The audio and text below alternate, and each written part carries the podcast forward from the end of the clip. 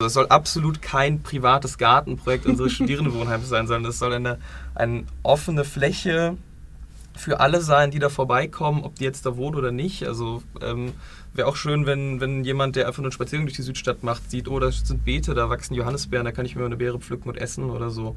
Dass ähm, Leute da sind bei Sonne, einen Kaffee trinken, keinen Kaffee trinken, was auch immer und sich aufhalten, miteinander reden. Also der soziale Aspekt, den Ralf schon angesprochen hat, also war bei uns auch ein Riesenthema und ähm, sollte auch immer im Vordergrund stehen auf jeden Fall.